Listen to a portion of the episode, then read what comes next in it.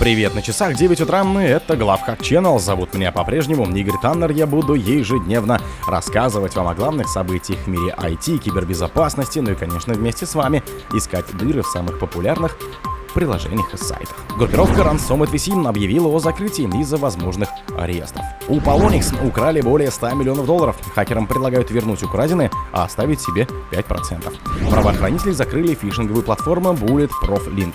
Логбит сливает данные, похищенные у корпорации Boeing.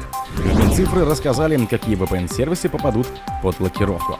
Белые хакеры предложили доработать законопроект по их легализации. Спонсор подкаста Глаз Бога. Глаз Бога это самый подробный и удобный бот пробива людей, их соцсетей и автомобилей в Телеграме. Группировка Summit VS объявила о закрытии из-за возможных арестов.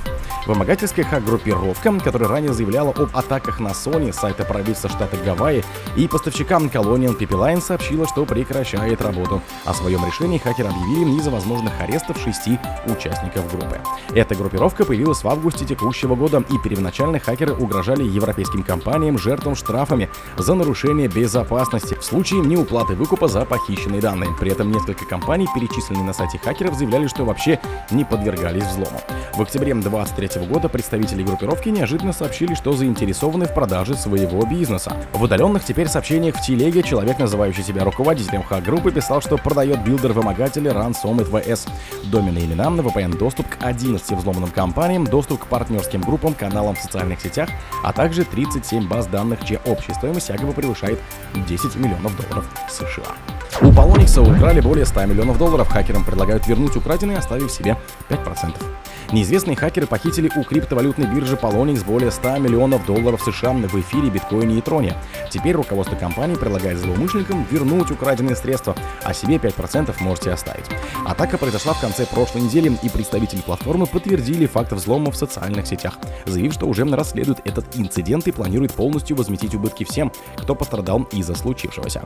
В итоге биржа отключила свой кошелек, сославшись на техническое обслуживание. Исследователи полагают, что если это было сделано своевременно, таким способом организация могла бы предотвратить кражу большей части активов. Точная сумма украденных средств пока неизвестна и оценивается исследователями по-разному. К примеру, специалисты PackShield заявили, что у Polonix украли около 125 миллионов долларов, включая эфиров на 56 миллионов, T-Rex на 48 миллионов долларов и битков на 18. В свою очередь, аналитики Slow Mist посчитали, что общий ущерб превышает 130 миллионов долларов, так как во время инцидента также были похищены менее ценные коины, общая стоимость которых составляет миллионы долларов. Правоохранители закрыли фишинговую платформу Bulletproof Link. Полиция Малайзии сообщила о ликвидации крупной бхас-платформы Bulletproof Link, существовавшей с 2015 года, и аресте восьми подозреваемых, среди которых числится и предполагаемый главный администратор сервиса. Bulletproof Link была запущена в 2015 году и работала по схеме Phishing as a Service, в итоге став одной из крупнейших угроз такого рода. Bulletproof Link работал как обычная SaaS-платформа, но предназначалась для фишеров. За ежемесячную плату в размере 2000 долларов США сервис предоставлял злоумышленников хостинг для фишинговых сайтов, доступ к фишинг-китам, подборки фишинговой страницы, шаблонов, имитирующих формы входа в систему известных компаний, email-шаблоном для атак и учебным пособием. Объемный отчет об активности Bulletproof Link в 2021 году подготовила компания Microsoft, специалисты которой писали, что выявили сотни тысяч фишинговых страниц, размещенных на инфраструктуре платформы. Логбит сливает данные, похищенные у корпорации Боинга. Группировка Логбит выложила в открытый доступ около 50 гигабайт данных, якобы похищенных у компании Boeing. Судя по всему, американская авиакосмическая корпорация отказалась платить выкуп злоумышленникам. Напомню, что в конце октября хакеры из группировки Логбит заявили о взломе Боинга, утверждая, что похитили огромное количество конфиденциальных данных. Тогда образцы украденной инфы не были обнародованы, так как хакеры сообщали, что хотят защитить компанию и рассчитывали начать переговоры.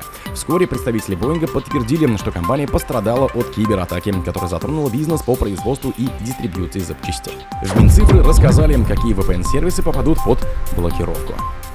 Представитель Министерства цифрового развития, связи и массовых коммуникаций ответили на обращение фракции «Новые люди» и рассказали, что будут блокировать конкретные VPN-сервисы, определенные экспертной комиссией, как угроза безопасности функционирования интернета. Как сообщают РИА Новости, ранее заместитель председателя Комитета Государственной Думы по информационной политике, информационным технологиям и связи член фракции «Новые люди» Антон Ткачев направил обращение в правительство, выразив обеспокоенность позиции, при которой мы просто констатируем, что будут блокироваться все сервисы сервисы VPN, не исполняющие российское законодательство, а затем, по сути, блокируем все. Ткачев отмечал, что запрет на использование VPN, с другой стороны, соответствует национальному законодательству, а с одной стороны, фактически поддерживает санкционное давление на россиян, так как VPN может понадобиться для бесперебойной работы бытовой техники, в том числе китайского производства. Белые хакеры предложили доработать законопроект по их легализации. В начале этого года в Госдуме был разработан пакет законопроектов, направленных на легализацию деятельности белых хакеров в России. Практически сразу он был поддержан компанией из сферы информационной безопасности, но столкнулся с сопротивлением силовых структур.